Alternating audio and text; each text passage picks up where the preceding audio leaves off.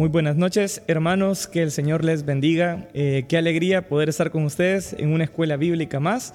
Eh, siempre es, eh, la verdad que sí, es una, alegría de, de, poder tener este privilegio de poder estudiar la Biblia juntos. Y más ahora que estamos estudiando el libro de Salmos y todo lo que hemos estado encontrando. Y como ya es normal, esta noche me acompaña el hermano Daniel. ¿Cómo está, hermano Daniel? Muy buenas noches. Muy buenas noches. Es un privilegio estar nuevamente con ustedes y compartir el estudio de la palabra. Y estamos, como ustedes ven, en un nuevo formato. Estamos tratando de hacer las cosas mejor. Mejor. Para honra y gloria de Dios realmente, para que Dios se glorifique con, con la mejor presentación que podamos hacer. Así es. Sí, y esperamos también que usted que nos está escuchando, nos está viendo, eh, envíe sus comentarios, preguntas o algo que le haya gustado entre estos salmos que hemos estado leyendo porque han estado muy, muy buenos a, mi parecer. Y sin nada más que agregar, pues vamos a comenzar. Eh, esta noche tenemos desde el Salmo 32 hasta el 35. Eh, no es obligación que los veamos todos, pero sí queremos tocar con ustedes eh, varios temas que para nosotros son importantes. Así que, hermano Daniel, podemos comenzar. Bien, vamos a comenzar y, quizás vamos a remontarnos un poquito a la, a la, a la historia de, de, David. Eh, vamos a retroceder un poquito hasta el libro segundo de Samuel en el capítulo 2. Y yo creo que todos recuerdan perfectamente esa, esa ocasión en que, en que eh, David, eh, vamos a decirlo francamente, adulteró con, con Betsabé y para tapar ese pecado, pues más adelante tuvo que mandar a asesinar prácticamente a su esposo, a Urias Eteo. Este pecado que, que, David cometió eh, pasó durante muchos meses. Algunos creen que eso duró más o menos un año, en el cual no sabemos nada acerca de la reacción de David. Algunos dicen que posiblemente él no había eh, pensado nada, no se había entristecido por su pecado. Sin embargo, cuando leemos el Salmo 32, que creemos que lo escribió precisamente en ese tiempo, cuando él eh, solucionó su problema con el Señor, nos damos cuenta que no fue tan fácil el mantener oculto ese pecado. Así que por eso vamos a estudiar ahora el Salmo 32. Es un salmo muy precioso y vamos a tratar de abordarlo lo más eh, sencillo posible. Y trata prácticamente el Salmo 32 acerca del, del arrepentimiento. Y quisiera estudiar con ustedes al menos cuatro partes que yo veo, cuatro pasos que debe dar un cristiano cuando ha pecado y nosotros queremos que pase al paso adecuado que es el arrepentimiento. Entonces, si ha pecado, para pasar al arrepentimiento, nosotros vemos en el Salmo 32 cuatro pasos. En primer lugar, el versículo 1 y 2, eh, quisiera que pusieran atención a este, este paso. Dice, dirígete a Dios, solo Él perdona los pecados. Eh, tanto en el Antiguo Testamento como en el Nuevo Testamento, incluso los enemigos, los rivales del Señor Jesús, sabían perfectamente que solo Dios perdona los pecados. Entonces yo me voy a dirigir precisamente a Dios y dice el versículo 1 y 2, bienaventurado aquel cuya transgresión ha sido perdonada y cubierto su pecado. Bienaventurado el hombre a quien Jehová no culpa de iniquidad y en cuyo espíritu no hay engaño. Fíjense que solo hay pocos salmos que comienzan con una bienaventuranza. ¿Te acuerdas cuál comienza con una bienaventuranza de los que ya estudiamos? Salmo 3. ¿El 3? o el 1? El 1. El 1. ¿Se acuerdan del 1 que decía, bienaventurado el varón que, no anduvo, en consejo, de, malos ni en camino de pecadores? Ese salmo es, bien bonito porque habla de una persona que no ha pecado, de una persona inocente. Sin embargo, en el 32 vamos a hablar de una bienaventuranza con alguien que sí ha pecado. Sin embargo, eh, el salmista comienza reconociendo que es muy feliz, muy dichoso, aquel cuyo transgresión ha sido perdonada. Y ayer estábamos platicando con, Pablo acerca de esta situación, que menciona tres palabras que, que son bien fundamentales. Habla de transgresión, de pecado y de iniquidad para, no que, para que no quede ninguna duda respecto a lo que él había vivido y de lo que él había sido liberado a través del Señor. Entonces, en primer lugar, cuando nosotros hemos pecado, debemos dirigirnos a Dios solamente. En segundo lugar, el versículo 3 y 4 medita en las consecuencias del pecado. Eh, dice el versículo 3, mientras cayese envejecieron mis huesos en mi gemir todo el día, porque de día y de noche se agravó sobre mí tu mano, se volvió el verdor en sequedades de verano. Eh, las consecuencias del pecado, hermanos, cuando nosotros no, no, no, los hemos, no lo hemos confesado, puede traer mucho daño, no solamente a la persona que lo ha cometido, sino que a su entorno. Nosotros creemos de que puede ser eh, afectada la persona que lo hace, su familia e incluso en algunas ocasiones hasta la iglesia sufre por el pecado de una persona. Y en esta ocasión David menciona que sus huesos, dice, se envejecieron, o sea, se, estaba consumiendo realmente eh, en su dolor por haber pecado y no había confesado su falta. Dice, de día y de noche se agravó sobre mí tu mano. O sea, es algo bien lindo estar en la mano del Señor, ¿verdad? Claro. Pero ha de ser muy difícil y muy duro estar bajo la mano del Señor, o sea, sentir la opresión de la mano del Señor castigándonos por el pecado. Y, con eso que usted menciona de cuando habla acerca de la parte física, eh, uno escucha, la verdad, de personas que viven con estrés, con depresiones casi crónicas a veces ya, ¿verdad? O que se les cae el pelo inclusive o pierden peso. Eh, y no estamos diciendo que todas esas enfermedades derivan o vienen por pecado. Por pecado, sí. Pero definitivamente creo de que hay muchas personas que estamos en circunstancias, circunstancias así, con gastritis y, y estrés y colon irritable. Mm, colon irritable y otro montón de enfermedades, que porque considero que, que, hay algo ahí atrás, ¿verdad? Hay algo que yo he ocultado. Y, y yo pensaba en eso de acerca de de lo complicado que es mantener un pecado oculto, quizás. Así es. Porque, por ejemplo, si yo tengo algún rencor contra usted, eh, para mí es complicado verlo todos los domingos y estarlo ocultando, ¿verdad? O sea, me es difícil, me es cansado. Entonces es desgastante, quizás es la palabra, ¿verdad? El mantener pecados así, ¿verdad? O qué sé yo, un, hombre que, ya tenía un hogar y, y está ocultando otro, ¿verdad? Y, el gasto que eso requiere, las mentiras que requiere estar inventando para mantenerlo, siento que no ha de ser nada sencillo, ¿verdad? Y eso es lo que produce también un desgaste físico, creo yo. Sí, de eso habla, de eso habla precisamente David cuando dice que él prácticamente se consumía. Su vitalidad, dice en el, al final del versículo, se volvió mi verdor en sequedad de verano. O sea, él sentía algo seco prácticamente, como que es la tierra cuando, cuando no ha llovido durante mucho tiempo.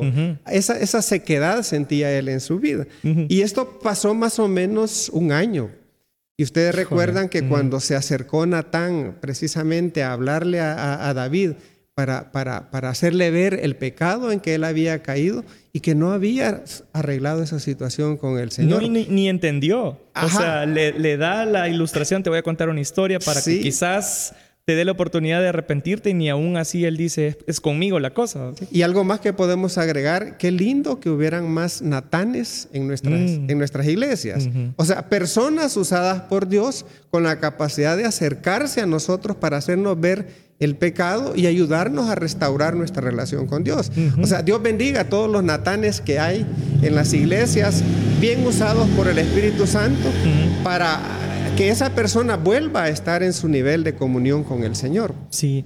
E, eh, eso creo que es importante, hermano, porque quizás yo, yo algo que me duele quizás a veces ver es el hecho de que nosotros sabemos, conocemos quizás de personas que están luchando con pecados y que es notable, pues, o sea, eh, ya, ya se sabe de que hay un pecado con el que esté luchando, pero en lugar muchas veces de acercarnos a ellos y, y de atenderlos y a, ser esta, estas personas que los ayude a, comenzar estos pasos de arrepentimiento, somos más que todo las personas que andamos comentando o criticando, murmurando acerca de ese mismo pecado. Entonces, qué bonito lo que usted dice, o sea, ser esa persona, ser ese Natán que el Señor utilice para poder llevar a una persona a estos pasos de arrepentimiento. Magnífico. Sí. Y el siguiente paso, veamos, para, para no, atrasarnos mucho en el estudio, y es un paso muy importante. Dice, sé sincero Mm. al confesar tu falta. Sé franco, lo más franco que se pueda, porque acuérdense que nos estamos dirigiendo a Dios. O sea, no lo podemos engañar. Pues. No. Y eh, es importante que cuando yo vaya a confesar mi falta, es ser honesto en lo, en lo que yo he hecho, pues no disfrazar mi, mi, mi, mi pecado con otras palabras. Si alguien puede decirse, eh, yo, yo robé, por ejemplo, algunos eh, billetes a alguna persona y voy y después le pido perdón al Señor y le digo, Señor, eh, yo pequé, robé, pero lo hice porque mis hijos estaban pasando una necesidad muy grave y entonces yo me justificándome. Entonces, eso no, de eso no se trata. Se trata de confesar abiertamente, Señor, yo fallé, yo transgredí la ley, yo abusé de, de, la libertad, del perdón que tú me has dado para cometer una falta, un pecado y no disfrazarlo con eufemismos que nos hacen sentir que, no hemos sido tan malos. Así es. Así es. Fíjense que hay ejemplos bien claros en la Biblia y les voy a mostrar dos para que vean la diferencia. Me gusta ver al, ladrón, al ladrón bueno, si, es que le podemos llamar ladrón bueno. Cuando, cuando estaba en la cruz del Calvario eh, y él le dice, se dirige al, otro ladrón y le dice, ni aún temes tú a Dios estando en la misma condenación. Nosotros le dice, a la verdad padecemos justamente, porque hemos recibido lo que merecieron nuestras obras. O sea, esta es una declaración tan preciosa en la cual una persona considerada inicua está reconociendo que Jesús es Dios, que es inocente y que Él es un pecador y confiesa sus faltas. Esto creo que es lo, lo, más saludable para, para, restablecer una relación con el Señor. A diferencia de Adán. ¿Te acuerdas de Adán? ¿Qué hizo Adán y Eva cuando pecaron? Se, dieron cuenta de su pecado y lo que hicieron es se escondieron detrás de unos árboles. Y el Señor le llega a, buscar y le dice, ¿comiste tú, Adán, del, del fruto que te dije que no comieras? ¿Y qué dijo? Sí, pero la culpa la tiene la mujer porque ella fue la que me, hizo que comiera. Sí, todavía se atreve a culpar a, la mujer y que y, como que se olvidara que fue Dios quien le dio a esa mujer. Indirectamente le dice, tú, tuviste la culpa porque la mujer, ella fue la que, a mí me, hizo caer en esto. Le dice a la mujer, mujer, ¿tú comiste? Y le dice, sí, pero fue el diablo, la serpiente, que me engañó. Entonces, como ustedes pueden ver, no son capaces Adán y Eva de reconocer su falta para enfrentar al Señor, para confrontarse al Señor y eh, redimir esa situación. Entonces, debemos de aprender a ser francos al confesar nuestra falta. Yo con esto pensaba también, eh, ¿cuántas veces entonces quizás mi arrepentimiento no ha sido del todo sincero? Porque no soy capaz de eh, señalar o ser claro específicamente con el pecado que cometí. Algo que a mí me llama la atención del Salmo 32 es de que lo que usted mencionaba, que David ocupa tres palabras diferentes, o sea, transgresión, iniquidad, pecado. Entonces yo lo que veo es de que David es capaz de identificar mm, específicamente, él, él sabe en su cabeza qué fue lo que él hizo. Y cuando hablamos de confesar, eh, yo investigaba un poco que la palabra también significa eh, repetir lo mismo. es como Decir, tú dices de que eh, hacer esto es pecado y yo lo declaro, hacer eso sí es pecado. Entonces yo miraba eso de que sí se vuelve un poco difícil a veces confesar o, arrepentirme porque implica humillarme, o sea, implica aceptar que la, forma en la que yo miraba tal situación estaba mal y, ofendía al Señor. Y yo, yo pensaba con esto que usted menciona, ¿verdad? De que a veces minimizamos eh, los pecados llamándoles de otra forma, con lo que usted dice. Eh, por ejemplo, nosotros podríamos decir, no es que mira, alguna joven o algún joven que diga, eh, es que mira, ando con un inconverso, ¿verdad? Pero, pero, es algo que está mal conmigo, ¿verdad? Un pequeño problema conmigo. O sea, esa no es la palabra que el Señor ocupa. O una relación de fornicación adulteria. Es que tuve un desliz, dice. Ah, que tuve un desliz, ¿verdad? es un pequeño problema en un mí, Un desliz. No, eso se llama pecado. Se llama y hay que nombrarlo como, O, con esto, que es bien común con este tema de los rencores o de los enojos entre nosotros. No, no, no, es que ni me va ni me viene ni me meto en su vida, solamente está ahí. No. O sea, viene Jesús y dice, si tú tienes esa actitud con esa persona, has cometido asesinato y sos culpable de homicidio. O sea viene Dios y, lo que creo que implica el arrepentimiento es ser claro específicamente qué pecado he cometido. Y eso quizás es lo que lo vuelve a veces complicado el arrepentirse porque va a requerir de mí como humillación. Así es. Y un paso más, fíjense bien, e, el versículo 5 terminó con algo bien bonito. Dice, confesaré mis transgresiones a Jehová y tú perdonaste la maldad de mi pecado. inmediatamente después de que dice que Dios perdonó la maldad de su pecado, dice, por esto, o sea, por lo tanto, ya que Dios perdonó el pecado, Ahora dice, por orará a ti todo santo en el tiempo en que pueda ser hallado. Yo creo que este paso del arrepentimiento es bien importante. Después de habernos arrepentido y confesado nuestra falta honestamente delante del Señor, tenemos que buscar al Señor en oración y refugiarnos en el Señor. Dice el versículo 7, tú eres mi refugio, me guardarás de la angustia. Él nos va a ayudar a superar este, este problema, este dolor que hemos causado a otros y que nos hemos causado a nosotros mismos. En lugar de refugiarnos detrás de los árboles como lo hizo Adán y Eva, me refugio en el Señor. Y esto es bien importante. Y el Señor va a hacer algo muy bonito con David. Dice el versículo 8, dice, te haré entender y te enseñaré el camino en que debes andarle. Mm. O sea, el Señor se ocupa luego y le dice, yo te voy a dar el entendimiento, yo te voy a enseñar el camino por el cual debes andar y yo voy a estar pendiente de ti. Mis ojos, dice, van a estar ahí sobre ti para que no te vuelvas a desviar. O sea, eso es lo bonito de refugiarnos en el Señor después de habernos arrepentido. Eh, hay una, exhortación preciosa que ayer nos reíamos con Pablo de esto, que, dice, no seáis como el caballo, no seas como el mulo, no seáis burro, de, que necesita un freno, necesita un cabestro para, para, para, para que se acerque a ti. El Señor nos invita a que nosotros simplemente con el entendimiento que nos da a través de su palabra, a través de, los hombres que Dios usa, eh, maestros, pastores, debemos de acercarnos a Él sin necesidad de que use la disciplina, sin necesidad de que use el castigo. Sí, quizás en ese versículo algo de lo que a mí me llama la atención es, es que como que la clave entre el 8, bueno, para comenzar el 8 y el 9 para mí son pareja. Sí, sí. O sea, no se debe leer uno independiente del otro, ¿verdad? Que normalmente así se hace, solo se lee el 8 y qué bonito escuchar de que los ojos de Dios están, sobre, mí, ¿verdad? Y que Él me acompañe y me guíe en mi camino. Y qué bonito, pero va a la par del otro versículo del 9. Así es. Entonces, a mí lo que me gusta que yo veo que la, como la clave entre esos dos es el entendimiento, es la razón. Es como decir de parte de Dios, lo lógico es de que me obedezcas, ¿verdad? O sea, lo lógico sería, lo racional sería que es que me creyeras y que dejaras guiar, guiar el camino. Lo ilógico sería que actuaras como el caballo y la mula que requiere andarla jaloneando y frenándola. Entonces yo me ponía a pensar en mi vida de que quizás a veces actuamos como los animales, ¿verdad? Y a veces hasta los animales creo que actúan... Actúan mejor. actúan mucho mejor que nosotros, ¿verdad? Que no, ya aprenden a que, bueno, no, ya vi que me golpean cuando hago esto, mejor no, lo hago. En cambio, nosotros quizás a veces necesitamos de, de, ese castigo, de esa intervención de Dios para volver al camino. No es necesario, aunque sí lo necesitamos. a veces es necesario.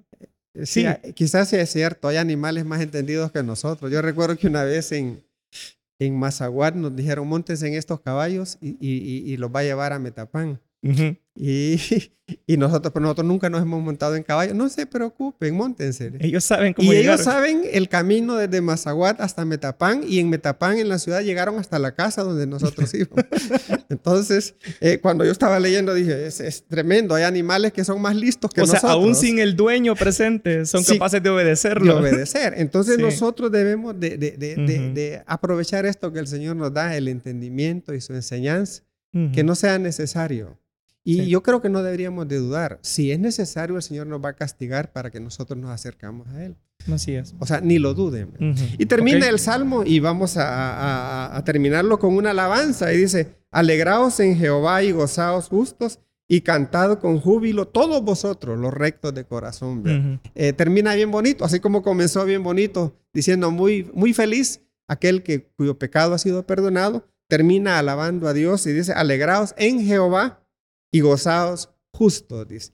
Y lo, lo, precioso, yo creo que 32, 33 y 34 son un, solo, un solo salmo, que ha sido dividido con propósitos didácticos. Porque el Salmo 33, vamos a pasar al Salmo 33, comienza con otra alabanza y dice, alegraos, oh justos, eh, en Jehová, en los íntegros, es hermosa la alabanza. Yo le he titulado al Salmo 33, ¿cómo y por qué alabar a Dios? Eh, Pablo nos va a mencionar más adelante algo acerca del cómo, pero aquí también hay algunas dos palabritas que me gustaron que nosotros debemos de tomar en cuenta a la hora de alabar a Dios. Debemos de alabar a Dios, dice el versículo 2, aclamada a Jehová con arpa, cantadle con salterio y decacordio, cantadle cántico nuevo, hacedlo bien, tañendo con júbilo. Entonces, hay algún principio aquí muy bonito, es que nosotros debemos de alabar al Señor. Eh, yo creo que no es el momento adecuado, pero sabemos que adorar y alabar no siempre significan lo mismo. Entonces sabemos de que adorar es una palabra mucho más amplia y que la alabanza es parte de nuestra adoración al Señor. Pero aquí la, la palabra dice que nosotros debemos alabar. Y me gustaron esas dos palabras que vi en el versículo 3 y la, la aplicación, la recomendación que yo he sacado. Dice, alaba al Señor porque Él es digno. Y aquí hay muchos versículos que nos hablan de realmente la razón por la cual Dios se merece toda nuestra alabanza. Y vamos a hablar acerca de ello. Pero antes, quisiera que me pasaras la anterior, por favor. Antes, fíjese bien en esto, dice, alaba al Señor porque Él es digno, pero, dice, hazlo bien y, con, júbilo. Eh, tengo días de no oírlo. Pero, pero sí, antes se oía muy seguido que decía, yo voy a cantar una alabanza para el Señor. Yo no canto bien, decía, estoy bien desafinado, no me la puedo bien, pero como es para el Señor, así lo voy a hacer. Él conoce mi corazón, Él sabe. él sabe que lo hago con, con el corazón. Con todo mi corazón. Yo creo que eso no es lo correcto. Yo creo que si voy a hacer algo para el Señor, tengo que hacerlo bien. Fíjense que David tenía el deseo inmenso de hacer un templo para el Señor, pero el Señor no se lo permitió.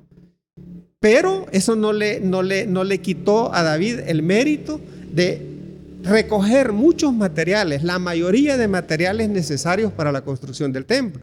Y no solamente eso, dejó plata para comprar más materiales y dejó, oiga bien, organizado todo el sistema de sacerdocio, dejó organizado los levitas y dejó algo bien precioso un coro de cerca de más de 200 personas. Yo creo que cerca de 280 personas, entre músicos y cantores.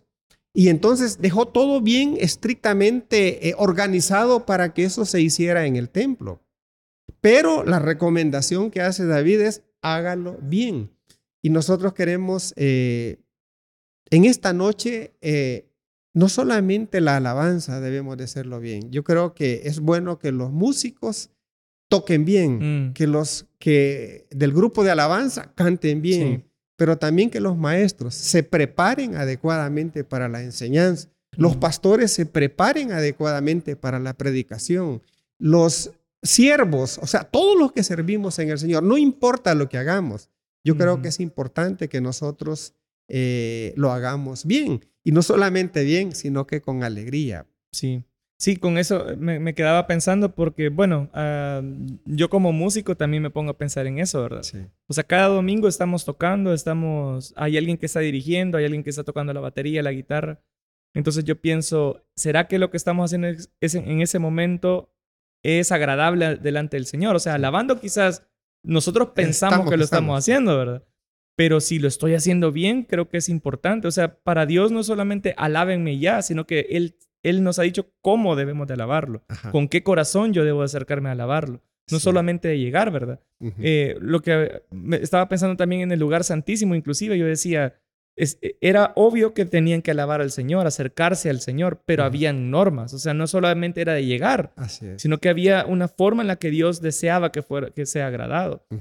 Entonces yo pensaba en eso y, yo creo que es, es, muy, muy bueno mencionar eso. Está bueno alabar al Señor, ¿verdad? Pero debo de hacerlo bien y con júbilo, con, alegría. Con, alegría. No más caras serias a la hora de, cantar, ¿verdad? sí, y, mire que, es complicado, ¿verdad? Nosotros estamos desde ahí arriba, podemos ver quienes están a veces bien serios, así como que no tengo nada por qué estar alegre aquí. Y cantando una alabanza de júbilo. Y cantando una, una, canción alegre, alegre que, declara la grandeza del Señor y que mi corazón y todo lo demás y, ver a alguien súper serio. Entonces no tiene no congruencia entre lo que yo digo que Dios ha hecho con lo que estoy cantando, como que no, no concuerda a veces. Sí, yo sé que hay temperamentos diferentes en la iglesia. Hay muchas personas que dicen, yo no soy así, no, no soy extrovertido.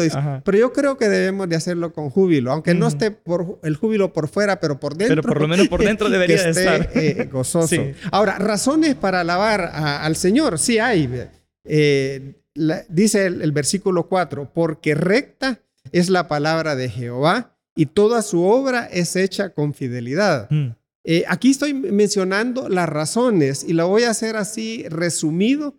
Dice, porque el Señor, eh, su palabra es recta, es, es, es confiable, porque Él es fiel, porque Él es justo, porque Él es misericordioso. Y dice el versículo 6, porque por Él fueron creados los cielos y por Él fueron creados los mares. Y me gustó eh, mucho esta que dice el eh, la, tercera eh, aplicación ahí o la tercera mención acerca de por qué Dios es digno es que Él es soberano sobre las naciones.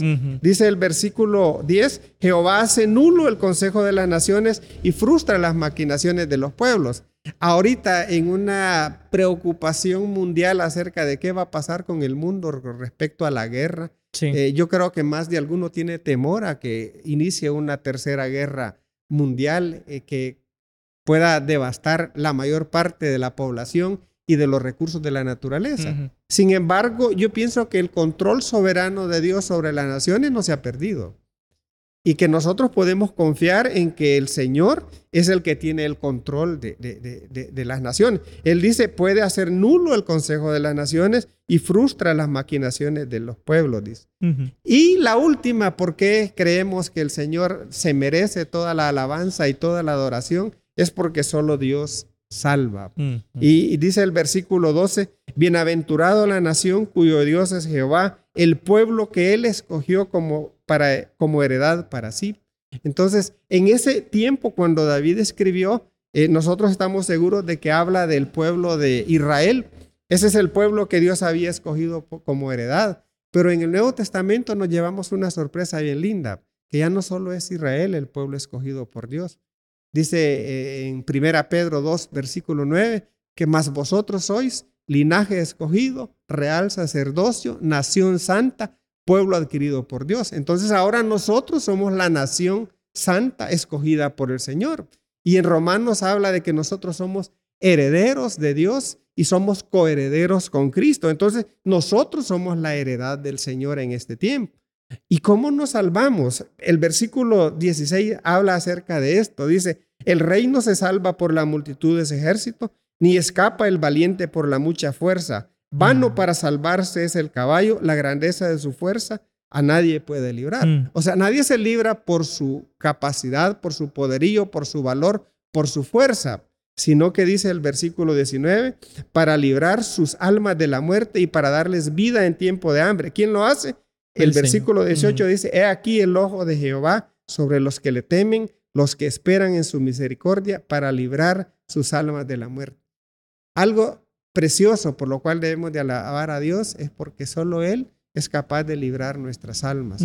Eh, él es el único que nosotros podemos confiar para, para, para hacerlo. Y el versículo finales del 20 al 22 habla acerca otra vez, alegrarse en el Señor, dice, en Él se alegrará nuestro corazón porque en su santo nombre hemos confiado. Así que yo creo que debemos de alabar al Señor con alegría, debemos de alabarlo y hacerlo bien. Tenemos suficientes razones. Yo aquí he mencionado tal vez unas siete razones, ustedes tendrán más, muchas más razones por las cuales alabar a Dios, pero no nos cansemos de alabar al Señor todo el tiempo. Sí. Fíjese que con eso que usted menciona, yo creo que sería un buen ejercicio, de hecho, que cada persona que nos escuche hiciera un listado. ¿Por qué alabaría al Señor? Hoy. Hoy. ¿Por qué ahora? Hoy. ¿Por qué ahora? ¿Por qué, qué, cosas ha hecho el Señor en su vida como para, para que sea... Bueno, Él es digno de alabanza, pero ¿qué cosas ha hecho que ahora me hacen declarar alabanza. ¿Y qué, qué, pasaría si de repente solo puedo escribir dos o tres, verdad? Híjole, algo está mal conmigo, ¿verdad? Porque no soy capaz de identificar las grandes bondades del Señor cada día. Y es, precioso que veamos que no solo incluye cosas que Él hace por mí, sino que cosas que Él es. Por ejemplo, Él es fiel. El creador. Él es justo, Él es el creador. Entonces yo lo alabo por lo que Él es, pero también por lo que Él hace. Él libra mi vida. Sí. Yo creo que ahí resumió alabanza. O sea, alabanza incluye esas dos, esas dos áreas, creo yo. Uno, declarar qué es lo que Dios es y qué es lo, que, Él ha hecho. O sea, esas dos cosas implica la alabanza. Y, yo, creo que ahí está. Y antes de pasar quizás, hermano, a otra parte, eh, comentarle que hay una pregunta por acá y quisiera que pudiéramos ver cómo resolverla antes de pasar al siguiente tema, que dice, a veces admitir el pecado avergüenza, Eh, ¿No hay alguna manera para que no avergüence tanto y poder aceptar mejor que estamos pecando? Eh, yo creo que no. yo creo que tampoco. Yo creo que, que, que, sí da vergüenza.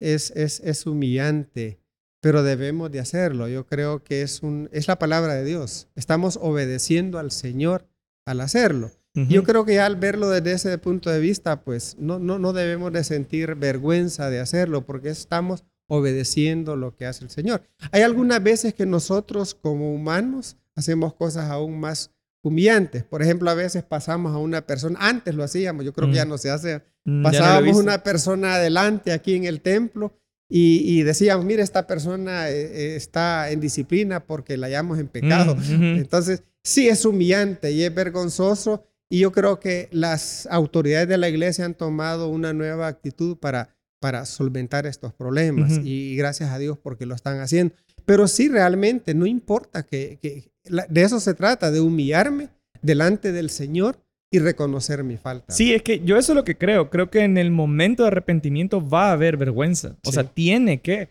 Porque no es fácil aceptar que yo soy el que estoy mal, yo soy el que ofendí al Señor. O sea, lo que, yo creo que sí es parte del proceso el sentirse vulnerable, el sentir vergüenza, el sentir tristeza, dolor. E inclusive creo que muchas veces, aún después de haberme arrepentido, el sanar esa, esa, e, ese dolor no es tan sencillo. Entonces, de hecho, hay un versículo que, con lo que usted mencionaba de, del Salmo 32, que yo lo vinculo porque en Santiago dice, eh, no está diciendo Santiago de que para poder ser perdonado mi pecado debo de confesarlo a otras personas, pero lo que sí dice es que confiesen el pecado entre unos a otros para que sean sanados. Entonces a mí me llama la atención porque David habla de que el guardarse su pecado lo enfermó. Pero ahora también Santiago dice, pero si ustedes confiesan el pecado uno a otro, también van a encontrar sanidad. Obviamente teniendo el cuidado de a quién voy a andar compartiendo mis pecados, ¿verdad? Pero yo veo de que sí es, es parte del proceso también eh, eh, eso, sentirse vulnerable, triste y, pasar toda esa humillación, ¿verdad? Yo quisiera repetir el versículo 1, dice, bienaventurado aquel cuya transgresión ha sido perdonada y cubierto su pecado. O sea, no pensemos tanto en la vergüenza, sino en lo que viene luego. Sino en lo que viene luego. La bendición, o sea, va a ser bienaventurado, dichoso, feliz porque el pecado ha sido perdonado. Y, quizás con eso también yo digo, ¿cuántos verdaderamente estamos gozando de felicidad o de tranquilidad o de paz en el corazón? Eh, David dice, yo al final estoy completamente limpio delante del Señor y hay alegría en mí.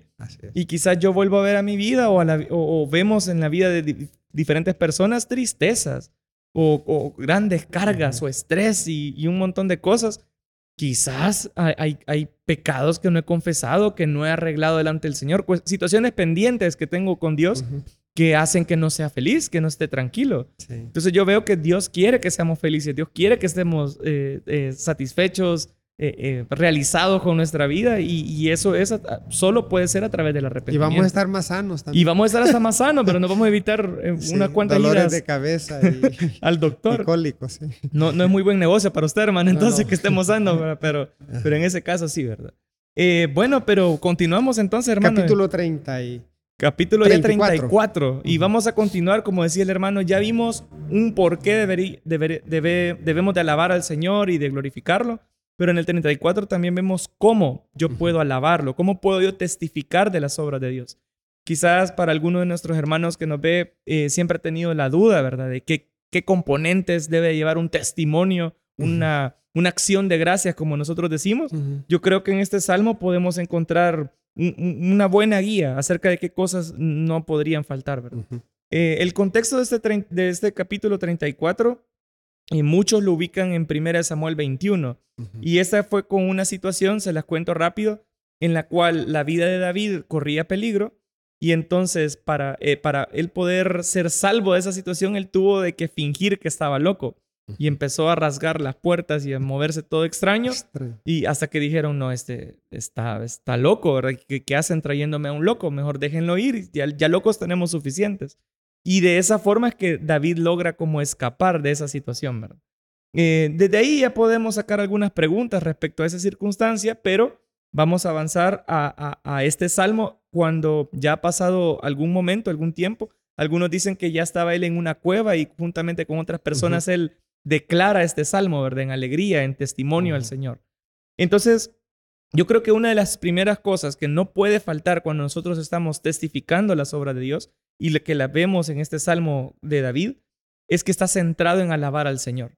Entonces es, algo que no puede faltar. De hecho, desde el inicio vamos a ver que dice, bendeciré a Jehová en todo tiempo, su alabanza estará de continuo en mi boca. Eh, en Jehová se gloriará mi alma. Eh, lo oirán los mansos y se alegrarán. Y para mí es, complicado leerlo sin querer cantarlo. Sí, sí. Porque acostumbrado, al, acostumbrado al himno, ¿verdad? Que, que va de esa forma, ¿verdad? Eh, pero David, no, no hay que menospreciar que David está señalando que todo gira en torno a Jehová. O sea, Él es el digno de alabanza. A pesar de que en la circunstancia que acabamos de, mencionar, Él tuvo la idea, ¿verdad? De, moverse así o de hacer esto y lo otro, Él no deja de un lado que es Jehová detrás de todas esas circunstancias. Entonces quizás pasamos circunstancias difíciles, David las pasó, pero Él entiende que la salvación detrás de esa circunstancia fue Jehová al final. Eh, pudo ocupar distintas eh, eh, cosas alrededor mía, pero al final es Jehová atrás, atrás de todo. Entonces él se encarga de que el testimonio, en, en, el, en el centro del testimonio esté siempre la gloria a Jehová. Algo así hacen los hermanos cuando dan testimonio. Mañana es, es, es, culto de oración. Culto de oración, sí. Y va, va a haber motivos para dar testimonio. Y me gusta cuando alguien dice, mire, yo tenía un dolor y fui al médico y el médico me dio medicina y ahora ya me siento bien. Así que por eso doy gloria a Dios. No dice gloria al médico ni gloria a los medicamentos, sino que agradece y glorifica a Dios por lo que Él está haciendo en su vida. Es lo que, lo, que tú mencionas. Veo otras cosas que Dios usa, pero siempre la gloria es para el Señor. Sí, eh, eh, y, eso es bien bonito poder verlo, ¿verdad? Poder aceptar que detrás de todas las circunstancias que a mí me ocurren, que hayan sido utilizadas para salvación, para sanidad, eh, detrás de eso está el Señor, ¿verdad? Que es lo que Dios utiliza. Algo que a mí me llama la atención cuando dice en mi boca, cuando él dice que va a estar de continuo en mi boca, es que yo veo que eh, debo de declarar lo que el Señor ha hecho conmigo. Yo creo que es bien ingrato del tema de ingratitud el hecho de que yo haya visto que el Señor ha hecho algo por mí y me quede callado. O sea, no tiene sentido. Para David es, eh, es como decir, yo he visto la bondad del Señor con mi vida, tengo que declararlas, tengo que confesarlas, tengo que hacer que la gente escuche lo que el Señor ha hecho por mí. Entonces es algo que a mí me llama la atención también acerca de David, ¿verdad? Que él no va a callar. Entonces yo me ponía a pensar, ¿verdad? Eh, que a, veces es mero complicado. Eh, es, eh, no veo que haya una larga fila de personas queriendo dar su testimonio o queriendo alabar al Señor por lo que él ha hecho. ¿verdad? Entonces yo digo, ¿qué tan difícil debe de ser? ¿Será que yo no lo quiero declarar? Yo veo de que la, la reacción natural de David era, yo sé que Dios ha hecho algo conmigo, lo tengo que declarar. Entonces, ¿por qué a veces es tan difícil compartir nuestro testimonio? Inclusive en cuestiones de evangelismo. Si yo realmente comprendo lo que el Señor ha hecho por mí, que rescató mi alma del infierno, del rumbo que yo tenía, de la condenación eterna, y ahora me ha dado una nueva vida, un nuevo propósito, un nuevo sentido, ¿cómo es que me quedo callado y no quiero compartir de esta gran bendición a otras personas? Entonces, eh, yo veo en esto en David, ¿verdad? Que él no se queda callado con la bendición, con lo que el Señor ha hecho, sino que desea declararlo. Entonces eso es algo que yo veo. Pero eh, no solamente veo eso en ese salmo, sino que también veo que para testificar, eh, David es claro en declarar eh, que cada parte de su experiencia, ¿verdad? Entonces, por ejemplo, en el versículo 4 yo creo que es como la mejor, el resumen de lo que es un testimonio. Busqué a Jehová, él me oyó y me libró de todos mis temores. Entonces él habla así de su experiencia. Mi experiencia fue así. Yo en primer lugar busqué al Señor en oración, le pedí que Él interviniera, Él me escuchó y Él respondió. Entonces esos, como tres pasos están en todas las acciones del Señor eh, hacia, hacia nosotros. Y eh, algo que me, me llama la atención de este versículo es cuando dice que me libró de todos mis temores, porque no está diciendo que lo libró de la circunstancia que estaba pasando, sino que lo libró de lo que él sentía, que era el temor. Entonces yo me ponía a pensar acá, ¿verdad? Que muchas veces el Señor va a permitir que pasemos circunstancias difíciles, alguna enfermedad, alguna escasez, problema económico, asalto, persecución, persecución eh, diversos, ¿verdad? Situaciones. Pero quizás Dios no va a quitar esa circunstancia. Pero lo que Él sí puede quitar es mi temor el hecho de, qué va a pasar mañana, ¿verdad? ¿Qué va a pasar con mi vida? ¿Cómo voy a dar de comer a mi familia? Que son muy reales. Puedo sentirme así, Pero cuando yo busco al Señor, Él va a responder. Quizás muchas veces en medio de las circunstancias buscamos a alguien más, ¿verdad? Buscamos a otras personas y eso me, me, me, llega, a, me, hace pensar que más adelante Él dice de que en quien ha confiado es en el Señor, no, en, no en las personas, ¿verdad? Em, entonces es algo que a mí me llama mucho la atención acerca de David, que él, él, él sabe que en primer lugar a quien debe de buscar es al Señor. Y es Él el que va a escuchar y es Él el que va a responder. Y es bien, bien de actualidad esa recomendación porque eh, ¿quién no está angustiado ahora por, por la situación mundial? De, económica, que la está horrible. situación económica. No, no, no quiero ser, eh, ¿qué? Alarmista. Alarmista y todo, pero dicen de que el próximo año va a ser peor económicamente. Ah, incluso Bill Gates, que se la lleva de... De, que se la sabe todo. Sabe mucho. dice que los próximos cinco años van a ser difíciles económicamente.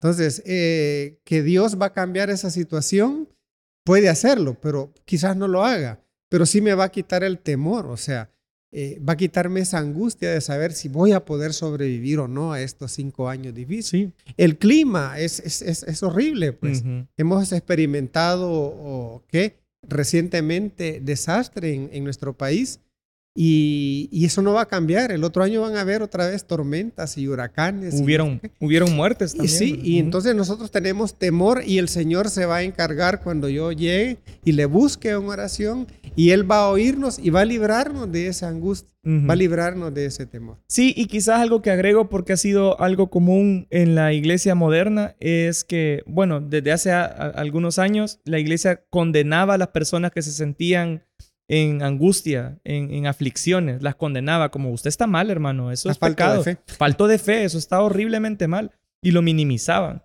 Pero ahora nosotros vemos que David se sentía así, pero el cambio estaba en que él buscaba al Señor, o sea, él decía, yo voy a buscarlo. Y con eso que usted menciona acerca de que, de que, mm, qué vamos a hacer con lo que necesitamos, el versículo más adelante, en, el versículo 10. ese está bonito. Ese es bien bonito, ¿verdad? Porque dice, los leoncillos necesitan y tienen hambre, pero los que buscan a Jehová no tendrán falta de ningún bien. Entonces, a, mí me gusta eso porque significa de que hay bienestar. O sea, confiar en el Señor trae bienestar. Yo puedo estar confiado en que todo lo que yo necesite, todo lo que me haga falta, Él va a ser el encargado de responder hacia eso. Eh, entonces, quizás eh, van a haber cosas que no necesito que el Señor va a quitar, pero Él ha prometido por este versículo, veo, de que no nos va a faltar nada de lo que necesitemos. Em, y es bien bonito pensar en eso, que hasta los leoncillos, ¿verdad? Animales fuertes, animales que son bien gloriosos, por, por así decirlo, hasta ellos necesitan de, de ayuda, ¿verdad? Y, y, el Señor es el que puede proveer todas esas, esas, esas necesidades. Eh, pero bueno, no solamente Él nos habla de su experiencia personal, sino que algo que me llama la atención acerca del testimonio de David es de que va a invitar a otros a experimentar al Señor, ¿verdad? Entonces, en el versículo 8, Él dice, probad y ved eh, gustad, ¿verdad? Y ved que es bueno Jehová. Dichoso el hombre que confía en él. Entonces, a mí me gusta eso porque yo, yo lo que veo es eh, que él dice, yo ya lo experimenté, yo ya lo viví. Yo sé lo que es ver la bondad, del, la bondad del Señor, la respuesta del Señor. Yo te invito a que tú también lo, lo, lo, lo disfrutes. Entonces, yo digo, ¿cuántos hermanos ahorita están afligidos por la situación económica el fin de mes, verdad? O una enfermedad o algo serio que de verdad que debe ser difícil.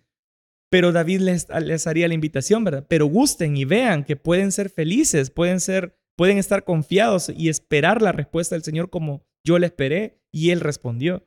Entonces es una invitación bien bonita. Yo veo que si yo puedo compartir mi testimonio, no puede faltar el hecho de que invite a otros a decir, yo lo viví, tú también lo puedes vivir, ¿verdad? Yo un día estaba perdido, yo un día estaba sin, sin propósito y ahora lo, Jesús me ha dado una, nueva vida y también te la puede dar a ti, ¿verdad? Eh, tú que estás pasando depresión, ansiedad, tristezas, Dios me sanó de todas esas cosas. Yo también las tuve, pero Dios también me sanó y yo quiero que lo pruebes.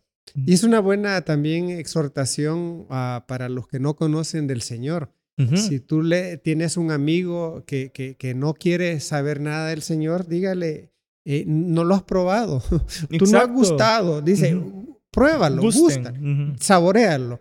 Dichoso el que confía en Él. Si lo prueba y no le gustó, está bien que rechace a Cristo, pero muchas personas rechazan al Señor sin, realmente probarlo, sin realmente degustarlo, conocerlo íntimamente. Entonces yo creo que eh, también se, se, puede aplicar a nuestros amigos que no conocen aún acerca de Jesucristo. Sí. Y entonces, algo que no va a faltar en David es eso, el, hecho de invitar a otros a gusten, prueben. Y yo creo que em, hay muchos versículos que Dios es, la verdad que es muy misericordioso en decirnos, pruébenme, ¿verdad? Vean que soy bueno, ¿verdad? Y que soy misericordioso. Eh, cuando Él bien hubiera podido decir, ¿saben qué? Ya que no quieren confiar en mí, buénense todos, ¿verdad? Acábense todos ustedes, pero no, ¿verdad? Él, es, él está dispuesto a que nosotros podamos probar y ver que Él es bueno. Em, y quizás la parte final de este salmo, que yo la voy a poner en un solo bloque, del, versículo 11 al 22, siempre hablando de esto de, que eh, David invita a otros a experimentar la bondad del Señor, yo em, veo que él, eh, él exhorta a vivir para el Señor y confiar en su salvación.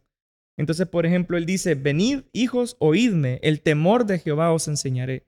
Y esta parte del temor de Jehová yo veo que está repartida en varias partes de los salmos. De hecho, es un tema bien recurrente. Como que si el, otra vez el, el, la parte central de evaluar todo esto es que el temor de, Jehová tiene que estar en el centro. O sea, yo temo al Señor. Entonces, él dice, yo le voy a enseñar acerca del temor de Jehová, ¿verdad? Eh, y luego él da algunos consejos acerca de cómo yo puedo vivir una vida para el Señor y una vida agradable, una vida buena. Y entre los consejos está, ¿verdad? Guarda tu lengua del mal eh, y, tus labios de hablar engaño. Apártate del mal y haz el bien. Busca la paz y síguela.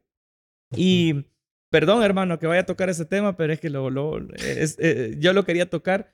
Que yo, yo miraba que en el versículo 13, cuando dice, y tus labios de hablar engaño, David hace como la invitación a no hables engaño.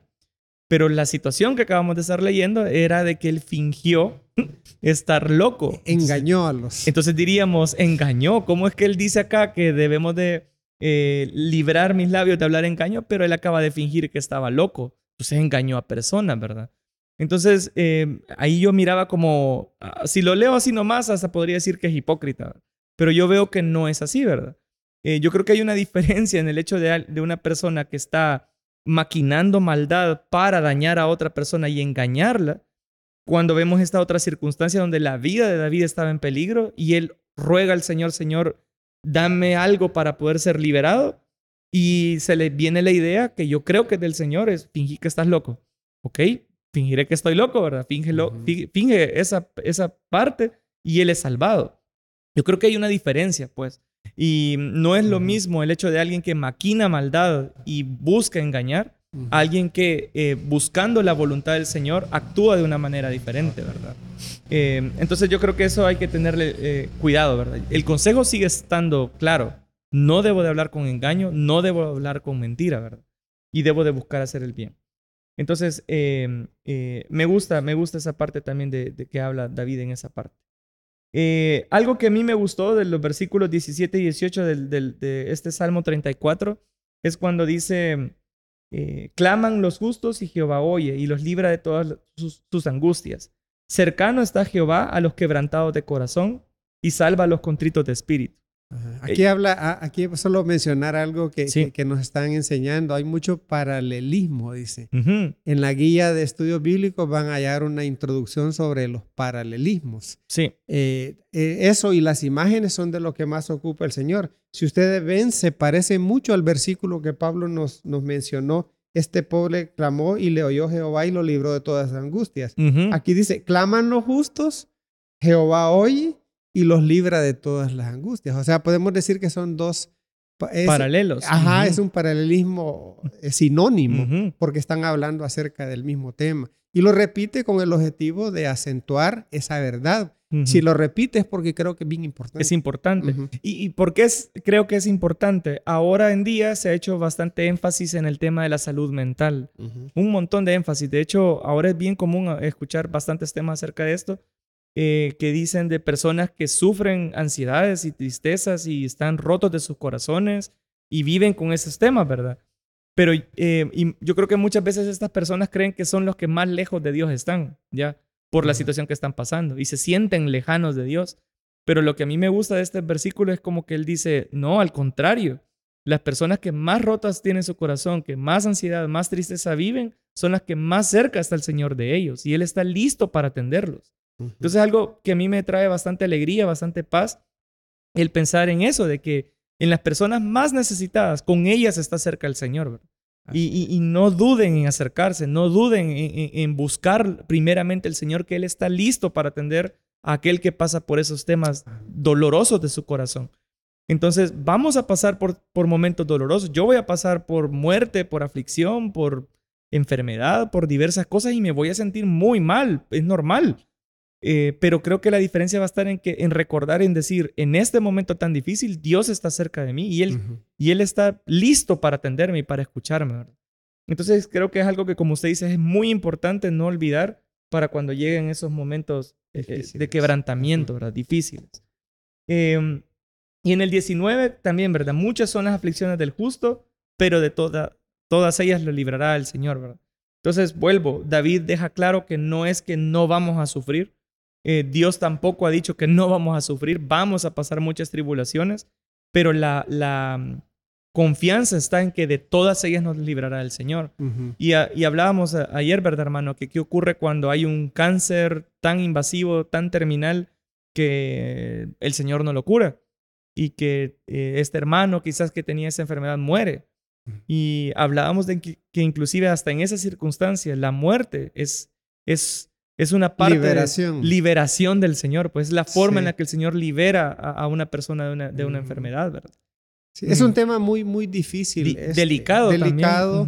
y, tal vez no lo vamos a abordar del todo en este momento, pero lo que estamos tratando es de exhortarles y exhortarnos a nosotros mismos a hacer de esto una práctica. Clamar al Señor, clamar al Señor, oír su voz, oír su respuesta y eso nos va a liberar de angustias, de temores, de ansiedades. Sí. Y, y, bueno, el salmo termina em, bien bonito porque hay, un versículo que también hace un vínculo con, con, más adelante que, que, Juan lo va a, escribir, que habla acerca de lo, de, de lo, aunque David en ese momento no tenía ni idea de, de hacia quién estaba hablando, pero él dice en el versículo 20, Él guarda todos sus huesos ni uno de ellos será quebrantado. Sabemos de quién y, y ya sabemos de quién se está tratando. De hecho, se mencionó eh, más adelante en el, en el Nuevo Testamento cuando Juan dice, para que se cumpliera la profecía, ¿verdad? Ninguno de los huesos del Señor fue, fue, destruido, fue quebrado. Entonces, eh, otra vez, verás, el mismo Hijo de Dios tuvo que sufrir situaciones difíciles, pasó sufrimiento y dolor y tristeza, pero en medio de eso Dios lo liberó. Y, es bien bonito ver eso, ¿verdad? Que hasta Jesús le pasó. Es obvio que también nosotros vamos a pasar también por situaciones difíciles de las cuales Jehová de alguna forma nos va a liberar. Em, y eso es lo que podemos ver en esta parte del versículo 34. Termina bien bonita diciendo, Jehová redime el alma de sus siervos y no serán condenados eh, cuantos en él confían. Amén. Entonces, una vez más, ¿verdad? La invitación a a confiar en el Señor plenamente en medio de lo que sea que nosotros estemos pasando. Esa confianza que podemos tener en nuestro corazón. Em, y bueno, antes de pasar, hermano, a otra, a otra parte, eh, quizás mencionar eh, que aquí hay otra, otro comentario, una pregunta que... Sí, eso para que respires un poco. De acuerdo, dígalo. Dice la pregunta, ¿a quién se le debe buscar en la iglesia para poder tener esta conversación? Y yo creo que se trata acerca de de, una falta, de un pecado, de, algo que hemos cometido. Suponemos que de eso se trata. ¿A quién se debe de buscar? Y yo quisiera leerles un versículo que, que, es la recomendación de, Pablo. Dice, hermanos, si alguno fuere sorprendido en alguna falta, o sea, alguien pecó, alguien cometió algo que desagradó al Señor, dice, vosotros que sois espirituales, restauradle con espíritu de mansedumbre, considerándote a ti mismo, no sea que tú también seas tentado. Entonces, la persona encargada, el Natán, yo creo que a eso se refiere, que, el Señor va a usar para restaurar la comunión de, esta, de, esta, de, este hermano, eh, debe ser una persona espiritual. Y yo les podría decir, mire, eh, busque al pastor, busque a los ancianos, pero yo creo que no solamente ellos, hay muchas personas espirituales dentro de la iglesia a quienes ustedes pueden buscar, pero que sean personas espirituales, o sea, personas llenas del Espíritu que estén dirigidos por el Señor para ayudarle a esta restauración. Eh, ya si, si, usted se acerca personalmente a nosotros, le pudiéramos dar algunos nombres de la persona que les pudiera ayudar. Pero en general, así podría decir, el pastor y los ancianos son los llamados a, a, ser los primeros en los cuales yo puedo buscar. Que bíblicamente inclusive están pendientes de la grey, pues Entonces ellos son responsables de eso. Sí, de acuerdo, excelente. Y hay otra pregunta que no sé, dice, con base a lo que dijeron que tenemos que buscar consuelo en Dios, no en alguien más, entonces, ¿es bueno buscar consuelo en algún amigo cristiano? Dice. Yo creo que sí.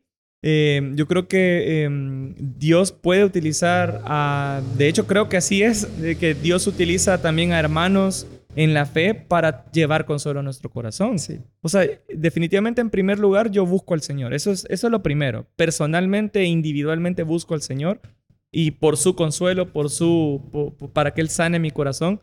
Pero yo sí creo que, como mencionaba, yo creo que sí es importante poder compartirlo con otros hermanos para que a través de ellos también Dios los usa para traer consuelo a mi corazón, ¿verdad? Eh, y, yo creo que lo, hemos visto en varias ocasiones, inclusive en la Biblia vamos a ver que apóstoles, eh, entre ellos se apoyaban, entre ellos se animaban. Y Pablo también decía, compartan sus peticiones para que entre todos ustedes oren y el Señor trabaje en ustedes. Así que yo creo que es una práctica bíblica el hecho de decir, yo ya busqué consuelo en el Señor, pero no puedo yo solo. Entonces necesito de, amigos, ¿verdad? Y hay amigos que el Señor provee para poder consolar nuestro corazón. Sí, Moisés tuvo a Josué apoyándolo. Eh, eh, nunca estuvo solo. Pablo tuvo a, Silas, a, Timoteo, a Epafrodito. Timoteo. Eh, son personas que estuvieron a la par ayudándole en los momentos de, de, angustia. El Señor también se acompañó de un buen grupo y tenía un círculo íntimo también que que debía de apoyarle, que se le durmieron en el, en el Getsemaní fue otra cosa, pero, pero era, eran los, los amigos. Yo creo que los amigos son bien importantes. A veces nosotros vemos a Dios en esos amigos. Yo, yo he oído esos testimonios que dicen, yo veo a Dios en, en usted. O sea, Dios a través de esa persona es la que está ayudándonos a salir adelante de la situación.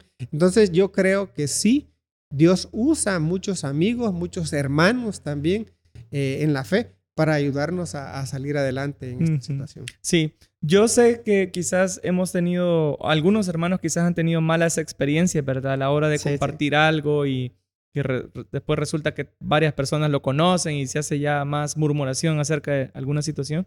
Pero yo creo que no hay que dejar que esas situaciones difíciles que nos pasaron hagan que nos volvamos eh, aislados, ¿verdad? O, de repente solo yo estoy lidiando con este tema. Mejor que nadie sepa, ¿verdad? Porque yo lo llevo yo solito, yo y Dios, ¿verdad? No generalizar, ¿verdad? No, no podemos generalizar que como así me hicieron a mí, todos los hermanos van a ser así, ¿verdad? No creo que es justo. Y yo sí creo que es parte del trabajo que Dios hace en nuestro corazón el aprender a poder compartirlo con alguien más, ¿verdad? Entonces creo que ese es un consejo.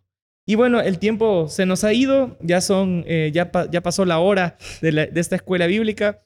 Quizás no tocamos el Salmo 35, eh, es un salmo bastante fuerte, de hecho, porque David directamente está pidiendo justicia. Tal vez nos regalas un resumen en, un minuto. En un minuto les doy, quizás nada más les doy el título que le habíamos puesto ahí el Salmo 35, que es Cómo orar por justicia divina. Y eso está bien complicado, ¿verdad? Porque David está pasando por una persecución tremenda por, por mano de Saúl, tanto de que, o sea, Saúl literal lo está buscando para matarlo, ¿ya? Y tiene a muchas personas buscándolo y con tal de de, encontrarlo y asesinarlo. Y en ese momento es cuando David dice, yo me siento traicionado, me siento triste de que las personas que yo antes quería, amé, ¿verdad? Me interesé por ellas, ahora están buscándome para matarme. Y entonces él viene y, y, este, este, es uno de los salmos en los cuales él pide directamente la destrucción de sus enemigos. Entonces él dice, Señor, levántate y defiende mi causa y destruye a mis enemigos. Entonces, eh, yo lo que veo acá y quizás el, el, corazón de este salmo que no debemos de olvidar cuando lo leamos, es de que ante la circunstancia de peligro, ante la circunstancia eh, complicada o difícil que yo puedo estar viviendo, yo no tomo justicia por mano propia. No soy yo el que... dejo la situación en las manos dejo la, la, situación en las manos del Señor. Es decir, Señor, el único que puede aquí actuar justamente y en el grado que tiene que ser atendido eres tú. Así que lo dejo en tus manos. No voy a ser yo quien se levante en espada y asesinar o, o, qué sé yo, ir a darle duro a la persona que me está haciendo eso, sino que yo lo dejo todo esto en tus manos y, descanso en que tú vas a llevar la situación como mejor sea. Entonces yo creo que eh, lo que podemos ver en el Salmo 35 es eso, que cuando yo oro por justicia divina tengo que cuidar mi corazón de no ser yo el que el odio lo alimente, sino más bien el decir, Señor, tú eres el, ser más justo, perfecto para manejar esa situación, así que lo dejo todo en tus manos para que seas tú el que, el que actúe. Entonces yo creo que vamos a ver situaciones de corrupción, de injusticia para con nosotros, quizás hablábamos, ¿verdad? Quizás un vecino me quiere hacer mal. O, tristemente, inclusive hasta en la iglesia a veces nos vamos a encontrar personas que lamentablemente creo que por un mover de Satanás inclusive quieran hacernos daño, ¿verdad? O quieran dañar la unidad de la iglesia. Eh, orar y decirle al Señor, Señor, toma tu mano, ¿verdad? Toma, tú levántate y tú actúa en medio de tu, tu iglesia, en medio de mi vida, con mi vecino, con mi amiga, con quien sea. Compañeros de trabajo. Compañeros de trabajo, cónyuges, sí. yuca, ¿verdad? Pero decirle, Señor, sé tú, ¿verdad? El que, el que va a actuar y el que va a resolver esa situación porque yo no puedo. Entonces yo creo que ese, ese podríamos resumir y, y, David termina así, ¿verdad? Él descansando en el Señor y diciendo en el versículo 27, una vez más, canten y alégrense los que están a favor de, de, mi justa causa, ¿verdad? Y digan siempre, sea exaltado Jehová. Entonces otra vez, al final el cierre es que el Señor sea glorificado, que Él sea el que actúe y nosotros alegrémonos y estemos tranquilos en el Señor. Y cantemos todo el tiempo. Y cantemos todo el tiempo. Sí, así dice, el, su alabanza estará de continuo en mi boca. O sea, esto que sea, que sea algo práctico, cantar todo el tiempo. Sí, pongan alabanzas, hermanos, canten. Y los domingos que nos veamos también canten. Que, a veces yo siento que gana más el, ah, es que esa canción no me gusta, o, u otra situación. así es. Pero no cantemos, alabemos al creo Señor. Que, creo que hemos aprendido mucho y, y gracias a Dios por este tiempo que nos ha dado con estos cuatro salmos, un poquito a la carrera, pero hemos aprendido a a confesar nuestras faltas, hemos aprendido a alabar al Señor, a buscar en medio de toda nuestra vida los motivos para alabar al Señor y hacerlo bien, hacerlo con gozo, y cómo orar para que Dios eh, juzgue a las personas que quieren hacernos daño. Así es, suficiente creo que por hoy. Y eh, pues hermanos, nada más la invitación a que eh, todo lo que aprendamos ahora no solamente lo anotemos y ya, ¿verdad? Sino que lo podamos poner en práctica desde ahora. Así que vamos a terminar y si me lo permiten quisiera terminar orando por todos ustedes y por todos los que escuchan. Amén. Eh, para que todo esto que hemos hablado pues sea una realidad en nuestras vidas. Así que oremos ahí donde estén. Padre, te damos muchas gracias por esta noche. Gracias porque nos permites estudiar estos libros eh, y estos preciosos cantos, Señor, que, tú dejaste en el libro de Salmos. Señor, eh, aprendemos en ellos de que vamos a pasar situaciones difíciles, tristezas, eh, persecuciones, amarguras, pleitos, Señor, diversas situaciones, pero podemos estar confiados en que tú puedes intervenir en cada una de esas circunstancias. Aún en medio de nuestro pecado, tú estás dispuesto, Señor, a perdonarnos y tan solo nosotros nos acercamos con un corazón contrito, humillado, verdaderamente buscando tu perdón, arrepentidos realmente, y tú estás listo, Señor, para perdonar nuestro pecado. Te agradecemos por esa inmensa misericordia para con nosotros. Pero Señor, también vemos de que aún en medio del dolor y la tristeza de nuestro corazón, tú también estás muy cerca para con nosotros, Señor, para sanarnos, para traernos consuelo, para traernos paz y confianza. Así que, Señor, nosotros aprendemos todo esto acerca de, estos libros y yo te pido, Señor, que intervengas y que eh, trabajes en las circunstancias de enfermedad, de dolor, de escasez que quizás muchos hermanos están pasando en nuestra iglesia. Señor, que tú proveas todo lo que ellos necesitan, que tú puedas sanar ese corazón que ha sido herido por, por algún otro hermano, por, por algún familiar, algún amigo, lo que sea. Señor, que tú traigas sanidad a su corazón, que tú traigas consuelo también a, los corazones que se han desanimado. Eh, Señor, trae ánimo, trae fortaleza a cada uno de ellos.